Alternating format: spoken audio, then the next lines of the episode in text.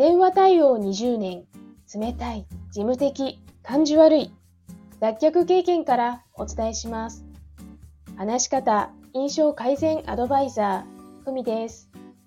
このチャンネルでは、話し下手な事務職ウーマンがビジネスで信頼を勝ち取る、話し方や印象改善のコツをお伝えしています。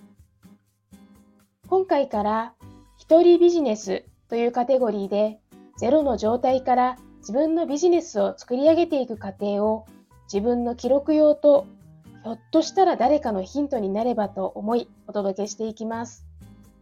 今日のテーマは私が考える一人ビジネスとはです。今は会社員をしていますが自分の強みを活かして人に喜んでもらい楽しく稼いでいく道を模索しています。とはいえ、モットーは無理をしないです。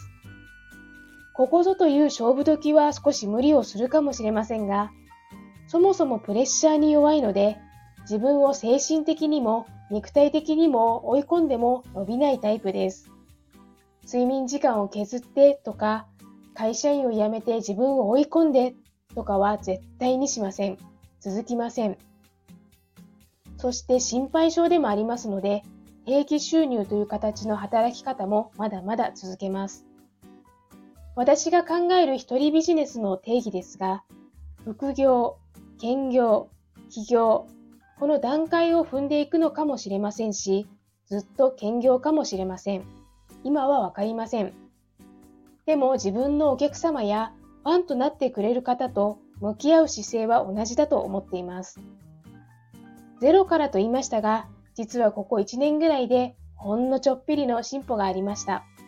そんなことも今後お話しできればと思います。お知らせです。あなたの強み発見コーチング60分無料モニターさんを募集しています。私からの問いかけや傾聴、承認で一緒に強みを見つけてみませんか？レターからご連絡くださいね。それではまた。